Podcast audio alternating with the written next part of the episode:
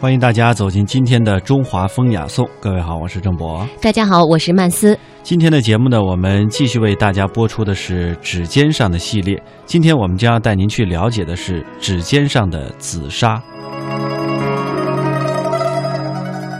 自古以来，中国人就喜欢喝茶，也非常讲究冲茶、泡茶的器具，而由紫砂制成的茶具。千百年来一直都备受推崇，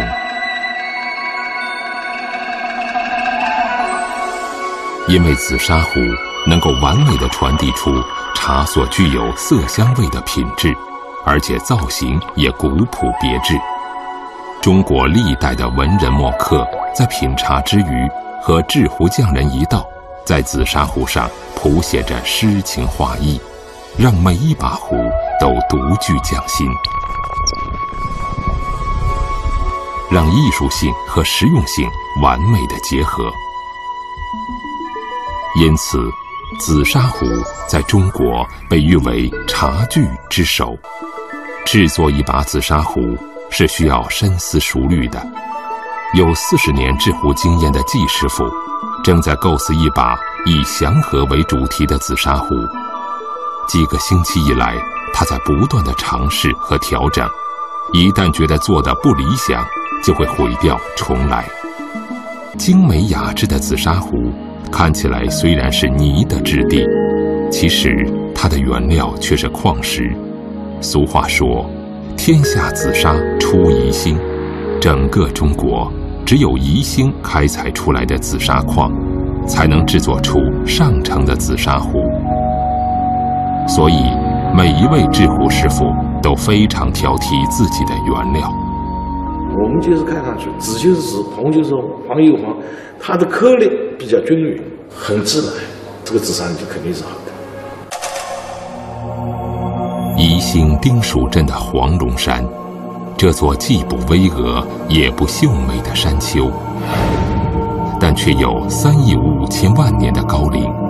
也正是这里孕育着独特的紫砂矿石。原始的采矿需要人力下到矿井。靠着手挑肩扛，让沉睡的矿石来到人间。要想制作一把好壶，首先要从原料入手。紫砂的原矿颜色各异，虽然总体分为紫泥、缎泥、红泥三大类，但其实每一类里面还包罗万象。紫砂原矿开采出来之后，会露天堆放数年之久。经过四季变化和风霜雨雪，用自然的力量让矿石风化，直到松散开来。然后需要人工进行选料，剔除其中的杂质。这份枯燥而仔细的工作效率并不高，一天精选的矿料非常有限，因为机器是无法鉴别好坏的，所以无法替代这个。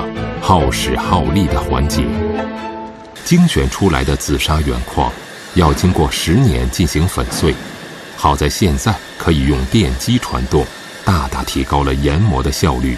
很多时候，季师傅还是喜欢自己用手工的方式研磨紫砂。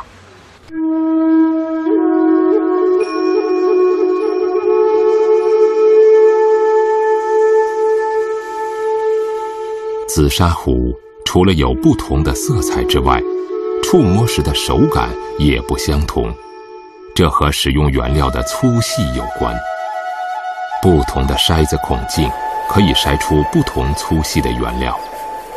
筛子孔径大小的计量单位是目，六十目是零点三毫米，八十目是零点二毫米，一百目是零点一五毫米。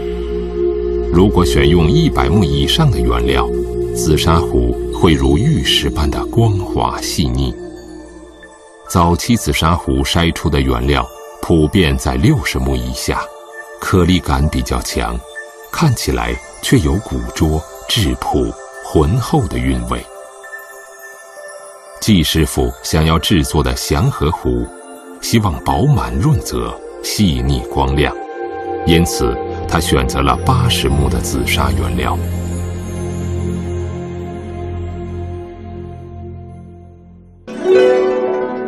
紫砂壶为何只出在宜兴，又为何能够成为茶具之首？其实答案都在这些颗粒粉末之中了。紫砂中含有的粘土、石英、铁的比例自然天成。烧制出来的茶壶具有良好的透气性。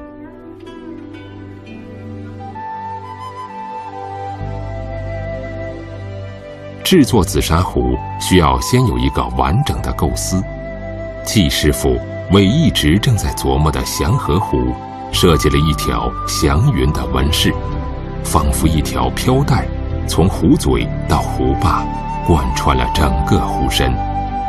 而云纹是否能够生动流畅，需要考验紫砂泥料的柔韧性和可塑性。季师傅。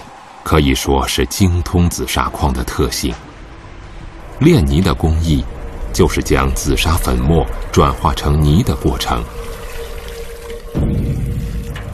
其实每一位制壶师傅，都在紫砂泥的调配上，有自己独家的配方。他们摸索和总结出来的私家泥料，可以烧制出质感和色彩与众不同的紫砂壶。炼好的矿泥用油布包好，放在密封的瓮中至少半年。这个过程叫做沉浮。沉浮的目的是让紫砂泥中的碳酸盐和有机物充分分解，让水分渗透和分布均匀。宜兴制作紫砂的历史可以追溯千年之久。蜀山的南街是宜兴的老城区，这条现在看起来有些破落的街巷里，却曾经诞生过无数的制壶大师。顾景舟是中国紫砂界公认的壶艺泰斗，他的家就位于这条街上。这位已故大师的作品提壁足壶，在二零一一年的拍卖会上。拍出了一千七百万的高价，小小一把紫砂壶远远超过了黄金的价值，把紫砂艺术推向了一个新的巅峰。岁月的长河流淌在老街之畔，这方水土孕育着一代代制壶艺人。季师傅的家也在这条街上。几十年前，十八岁的季师傅刚刚走出校门，就在宜兴的紫砂厂当学徒。那个时候，学做壶的手艺仅仅是个生活的出路而已。制作紫砂壶是门易学难精的手艺。先要把沉浮好的泥反复的捶打，让泥料中的分子相互挤压紧致，排出其中的空气。直到用刀切过泥料，断面平整发亮，才算达到目的。制作紫砂壶的工具有几十种之多，方便在不同的工序中使用。做壶的第一步要用到木拍子打泥片，这个泥片就是未来的壶身。根据壶的大小，掌握好泥片的厚度，一般在零点五到一厘米左右。看似简单的步骤，其实非常讲究力道。打这个泥片啊，包括打泥条，其实听到你的打字声音啊，就可以听出你有学多少功力。但是打的不活的话，它打开这个声音啊，很闷。打圆形的泥片是为了制作底片和盖片，需要利用龟车像圆规一样画出不同尺寸的圆形。对于一门手艺来说，无论天资多么聪慧，其实也少不了脚踏实地的磨练。做一把壶更是如此。所有泥片都打好后，最大的圆片叫围片，正好是壶身尺寸。将壶身泥片围成桶状，泥片的交接处用刀切开，以水沾牢后。用工具将粘合点修至光滑平整。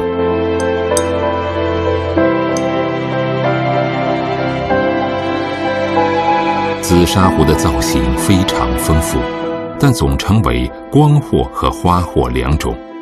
光货简洁朴素，呈现的是流畅的几何形体，讲究线条的自然、弧度的优美。一把好壶，首先要在造型上能够让人赏心悦目。把壶身造型呈现出来的环节叫做打身筒，用手配合拍子。一边旋转一边拍打壶身，均匀美观的壶身，靠制壶人的审美能力和对线条的把握。对于初学者来说，拍圆了就已经很不容易了。至于掌控成为优美的弧线，那是需要长期苦练的。你基本功好了之后，他这个泥就很听你的话；如果说你不熟练，他这泥就不会听你的话。壶身的曲线在大致形成后，筒口会逐渐缩小。这个圆形的尺寸必须精准，要刚好可以和盖片和底片连接。连接的粘合剂是调稀的紫砂泥。盖片和底片粘合后，必须处理的严丝合缝，不留痕迹。这个工序叫做赶身筒。现在紫砂壶是一个中空的壶身，要利用弧形的工具精修壶身的线条，直到达到要求。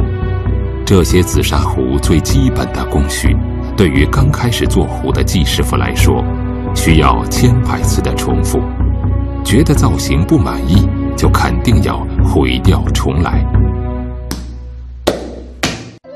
制作一把壶。绝对不仅仅是凭手上的功夫，其实更需要创意型的思维。紫砂壶中的花货和光货不同，造型上有着各种奇思妙想。壶身会装饰不同的图案和纹理，把自然界的花鸟鱼虫都表现在壶的方寸之间。和其他行业一样，技工和大师的区别。就是在于谁能把这紫砂行当里的手眼心法掌控得更加纯熟，谁就能够化泥成金，用着最朴素的材料，幻化出艺术的光芒。花货的题材其实可以天马行空，全凭制壶师傅的灵感和创意。季师傅曾经偶然得到一个小木雕，刻画了三只老鼠拖着粮袋的形象。本来就熟熟的季师傅特别喜欢，就想引申成为紫砂壶的造型。我把它一些大小、配合、动作，就是怎么体现他们一种团结的精神。几经琢磨和尝试，季师傅在造型上完全突破了传统的壶形，把紫砂壶做成了宛如装满食物的大布袋，一只硕鼠尽力地向前拖行。布袋小口露出的玉米棒就是壶嘴，老鼠捧着的花生米就是壶钮。壶上的五只老鼠憨态可掬，总体形象妙趣横生。季师傅把这把壶取名为“五子登科”。在祥和壶的图样完成后，季师傅已经胸有成竹，现在就是他动手的时候了。从十八岁开始学习制壶，扎实的基本功造就了现在季师傅精湛娴熟、行云流水的手法。几十年的功力让壶身一气呵成。制作壶把和壶嘴，首先下料要精准，协调的比例、粗细大小，全在手上掌握。尤其是壶嘴，讲究出水的流畅有力。这必须要壶嘴内部光洁通畅，如何用力，如何旋转出合适的孔洞，只有制壶师傅自己心里才有数。安装壶把和壶嘴，更是讲究绝对的对称，容不得位置上的偏差。紫砂壶外表光洁圆润，季师傅需要修整壶的线条，不能有些许的瑕疵。这个修整的功夫往往都需要个把月的时间。祥和湖身上的祥云飘带，需要先粘好泥条，然后塑形，既要飘逸，又要美观，全看制壶师傅的艺术造诣和审美。制作紫砂壶，每一个步骤都必须精细。一把好壶是讲究韵味的，哪怕是壶盖、弧度、曲线、尺寸大小，都要有自己的章法。季师傅把壶钮设计成为了荷花的莲蓬，让祥和的主题更有意境。虽然是手工制作，可季师傅却把自己练就成为了一台精密的人体车床。不过，控制这台车床的不是电脑，而是大脑。他用手上的力度控制出壶钮的大小和线条，再为莲蓬上点上莲子。一下就生动起来了。制作好的紫砂壶需要自然阴干，然后进行烧制。窑炉依据山势自下而上，因为看上去像一条卧在山坡的巨龙，因此被称为龙窑。烧窑的师傅要非常有经验。龙窑上有五十多个孔洞，需要从孔洞。观察火苗的颜色，添加木柴，要始终保证温度在一千二百度左右，才能烧制出精品的紫砂壶。这是一件非常难控制的事情。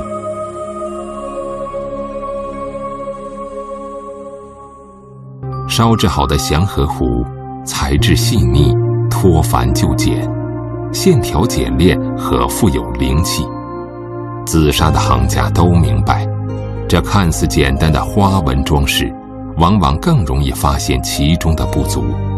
没有一定的功力，将无法掌控整体的造型。这正是紫砂艺术的魅力之处。现在从事这个行业做茶壶的不是几百人，都是几万人，竞争力肯定是不一样。越是我认为大浪淘沙，越是竞争力不一样，越是要更加努力。紫砂壶这门艺术，学无止境。也没有什么规格和限制，可以无限的发挥想象力和创造性。千百年来，一代又一代富有创意的能工巧匠，让紫砂壶各有千秋，异彩纷呈，彰显着画在壶上，壶在画中的中国韵味。